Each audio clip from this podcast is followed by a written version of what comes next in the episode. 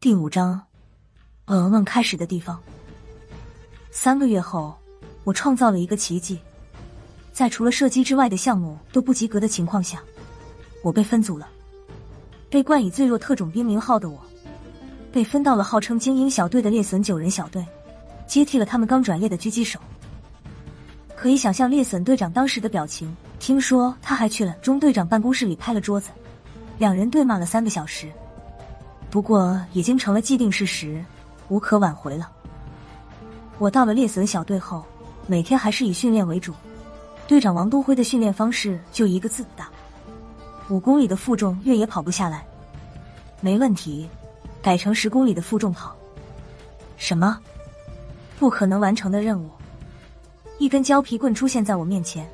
准确的说，是胶皮棍斜着和我的鼻梁进行了一次亲密接触。王队长下手还不算太黑，留了八成力，起码没有把我的鼻子打断。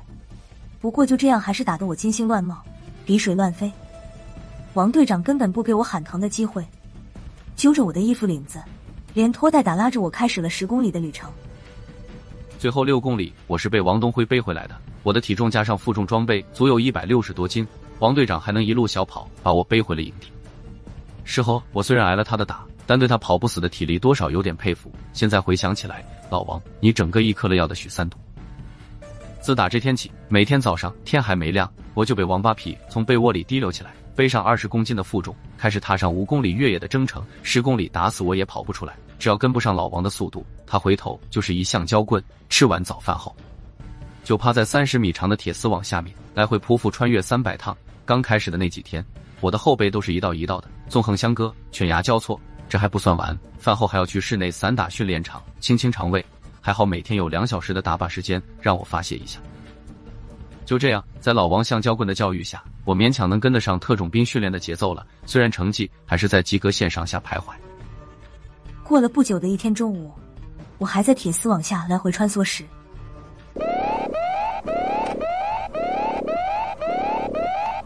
突然传来了一阵尖锐的铃声，王东辉轻踹了一脚铁丝网，眼睛却看着远处的指挥楼说：“出来吧，今天便宜你了，有任务。”两个小时前，四名劫匪在抢劫完银行逃走时，被巡逻的警察发现，警匪发生了枪战，虽然没有成功击毙劫匪，但还是将他们逼回了银行。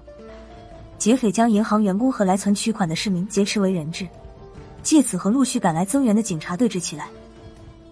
由于事件发生在首都圈，属于重大突发事件，按惯例，首都公安局向我们中队求援。半个小时后，老王带着我和其他七人赶到了现场。老王制定的行动计划是经常训练的老套路：狙击手，我开的第一枪是信号，他和队友以最快的速度冲进去击毙歹徒。我在银行对面楼上选择好了最佳的狙击点。耳麦里传来了老王的声音：“拉子，最好能干掉墙角那个拿五连发猎。”没等他说完，我已经连续扣动了四下扳机。操！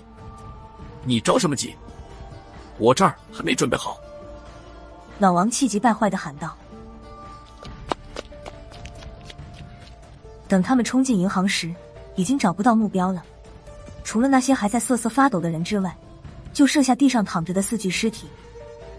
我的第一场处女秀堪称完美，从第一枪开始到最后一枪停止，用时只有两秒多一点。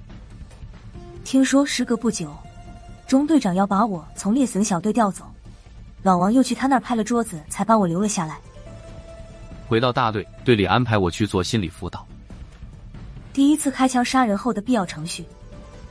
得出的结论是，沈辣同志的心理素质极佳。这次连续击毙四名歹徒，对我的心理没有造成任何影响。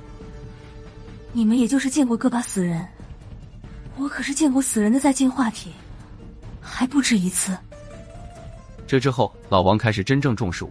虽然每天的训练强度没有什么变化，但那根橡胶棍再也没见他拿出来。一转眼，两年过去了。这两年，我是在不停训练和出任务中度过的。虽然还是普通特种兵一名，可军衔也从少尉变成了中尉。三叔却从中尉变回了老百姓。他转业了，去了一家国企当保卫处的副处长。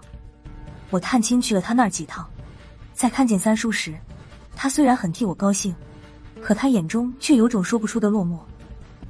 这次我们中队全员来到了云南和缅甸的交界处。到了地点后，中队长带来了公安部缉毒处的孙处长，两人交代了这次行动的部署和目标。孙处长给每个小队长发了一张照片，照片里的人是个半大老头。这个人叫莫特，柬埔寨人，现在是金三角最大的毒品带货人。有证据表明，他将超过一吨的毒品藏在中缅边界的某处地方，只是现在我们还不知道。这个藏毒地点的确切位置。不过，我们缉毒处得到情报，最近几天穆特会带一个重量级的买家来他的藏毒地点，这是一个千载难逢的机会。我们这次的目的是探明并摧毁这个藏毒窝点，将这些毒贩一网打尽。等他说完，中队长开始分派任务。这次行动的主角是猎隼。你们负责跟踪目标，找到藏毒地点后发出信号，其余小队分散隐蔽，形成包围圈，等待猎隼发出信号后发起攻击，务必将犯罪分子一举歼灭。是，一百多号人齐刷刷的答道。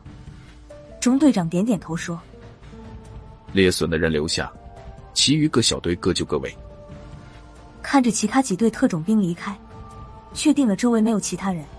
孙处长掏出了一张照片，递给老王，说：“你们传阅看一下，这个人是我们缉毒处的卧底，交火时请一定要保证他的安全。”照片传到我的手中，这个无间道是个黑胖子，他属于扔在人堆里一眼就能认出来的种。这是张证明照片，难得这个胖子还能笑出来，黝黑的脸上露出一嘴雪白的小碎牙。传看了一圈，孙处长将照片收回。中队长的目光在我们每个人的脸上扫了一遍，问道：“还有什么要问的吗？”见老王没有出声，我犹豫了一下，还是向前迈了一步，说：“您还没有说会有几名犯罪分子，还有他们武器装备的情况。”中队长看着我，点了点头，说：“具体情报不详，不过可以肯定的是，他们不会低于五人，可能会携带自动步枪。嗯，不止一支。”我们九个人听了没什么反应，比这场面大的我们猎隼见过也不止一次。不过十来个人，几把仿 F 四七，几个毒贩子而已，充其量是金三角的雇佣兵，掀不起什么大风浪。确定我们再无疑问后，中队长叫来了当地公安局派来的向导，说：“你们先和向导去熟悉一下地形，天黑以前要到达指定位置，隐藏起来。”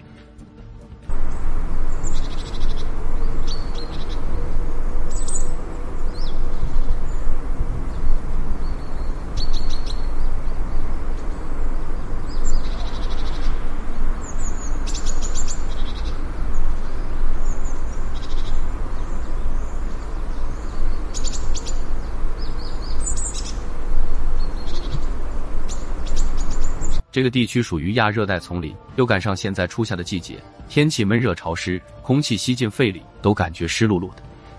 向导带着我们一行人在树林里转悠了一圈，把主要的山路都走了一下。向导是个护林警察，姓林，名字叫什么我们没问，他也没说。四十多岁的年纪，人很老实，只知道低着头在前面领路。看来来时已经被人嘱咐过，不该问的别问。除非是有人主动问他，才回答两句。走了大概有两个小时。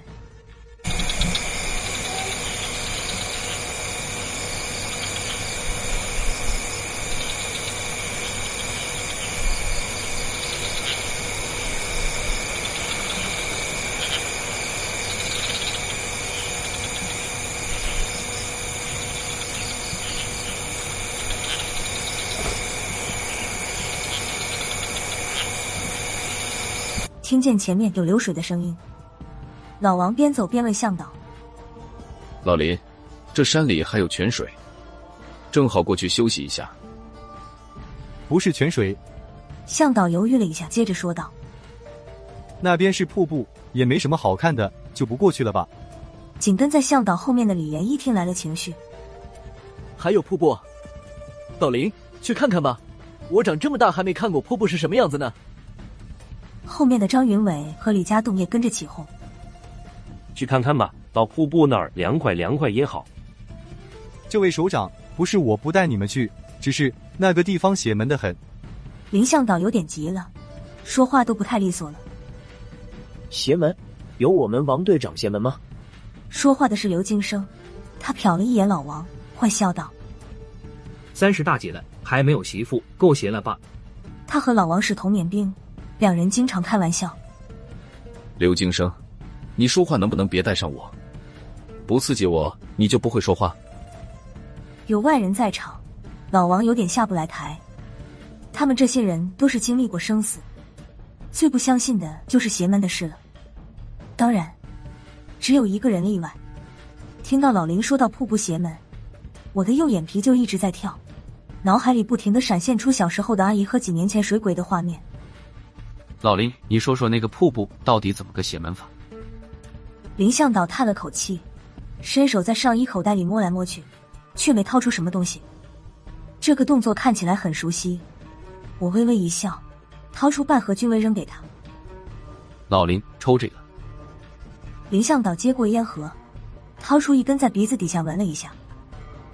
呵呵，君威，我们市面上可看不着这种烟。说完也不着急点上，抬手将香烟夹在自己的耳朵上，做事要将烟盒扔回给我。你拿着抽吧。我摆摆手。这种烟是特供部队的，我那儿有的是。林向导犹豫了一下，最后还是客气了几句，把半盒烟放进口袋里。刘金生看他没有点烟，顺手掏出打火机递给他。老林，点上吧。林向导把火机推了回去。可不敢抽烟，现在是山火频发期，真着起火来可不得了。我们干护林警的有习惯，上山不带火。林向导的步伐慢了下来，说到了正题。刚才说的那个瀑布，这里的苗人叫它吃人潭。以前的不算，我在这里做了二十年的护林警。几乎每年都能在瀑布下面的水潭里打捞到死人，就我见到的死人都能把水潭铺满。开玩笑吧，老林，这深山老林的一共才多少人？哪死得了这么多人？宋春雷一脸的不信。春雷，你插什么嘴？别妨碍哥几个听神话故事。老林，你别理他。后来怎么样了？刘金生嬉皮笑脸的说道。林向导并不介意两人话里话外的调侃。这些死人基本上都不是当地人，有的已经死了很长时间才从水潭里浮出来。当地苗人就算大旱都不敢去那里挑水，听见瀑布的声音就马上回头了。瀑布那边早就成了他们的禁地了。切！宋春雷还要反驳，话还没出口就被老王呵斥回去。宋春雷，你闭嘴！老林，你别理他，接着说你的。去年我还亲眼看见水潭里捞出来一个黄头发的外国人，当时还没有被水泡浮囊，眉眼看得真真儿的。当时市里的公安局和外事办都派人来了，查了三个月都没查出来他是从哪儿来的，最后定性是外国游客在游玩时不幸落水身亡。老王虽然不信邪，可也被说的半信半疑的，问：死了那么多人，公安局就没查查？查了，哪敢不查？林向导掰断了一根挡路的树枝，查了多少次了，还从外地水井那里调来了水鬼挖人，反反复复在水潭里套了半个多月，也没找到什么线索，最后就这么不了了之了。那也得把这块地区封了吧？再有人淹死怎么办？说话的是李岩，哪敢不封？林向导苦笑了一声，十二年前就封了，瀑布周围都上了铁丝网，就这样还是年年有人死在水潭里。昨天才把铁丝网撤了，说是为了配合你们的什么任务？李岩又说道：“你们公安局就没派个人在这儿守着？”派了。林向导苦笑着指了指自己的鼻子：“就是我，我们局在铁丝网的唯一开口处设了岗亭。这十多年，我一直在这儿守着。这里不是旅游区，除了偶尔有几个苗人外，鬼影子都看不见一个。难怪，我看了林向导一眼，本来还以为你话少。”感情是这么多年给憋的，你原本是个话痨啊！刚听见他说年年都有人死在水潭里时，我脑海里就浮现出几年前那张被水泡的惨白的大脸。我问老林：“你说这么多人是死在水潭里，到底是淹死的还是怎么死的？”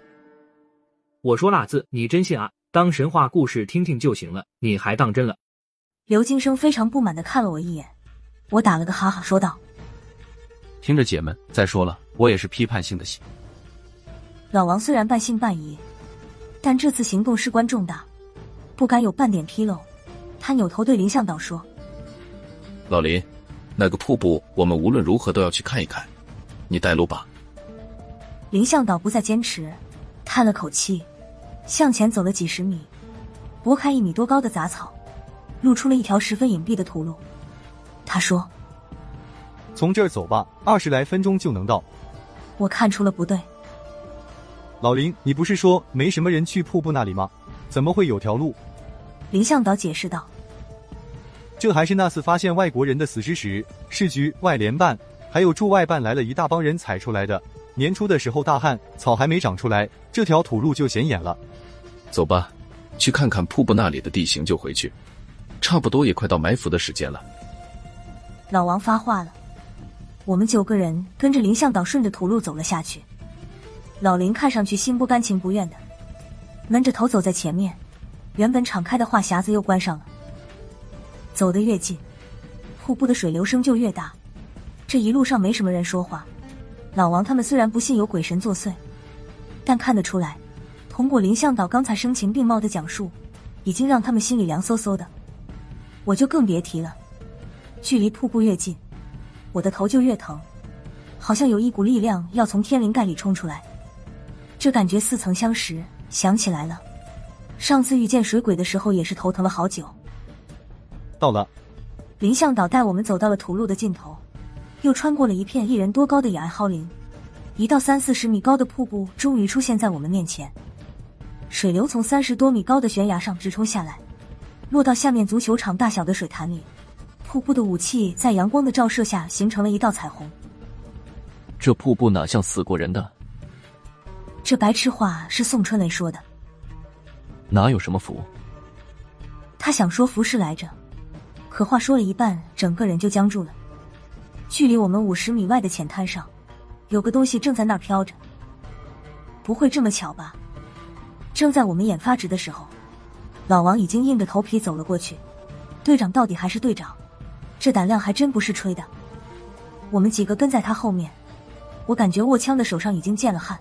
头疼又加重了几分。走到跟前，终于看清楚，根本不是什么浮尸，是块一人多高的木板。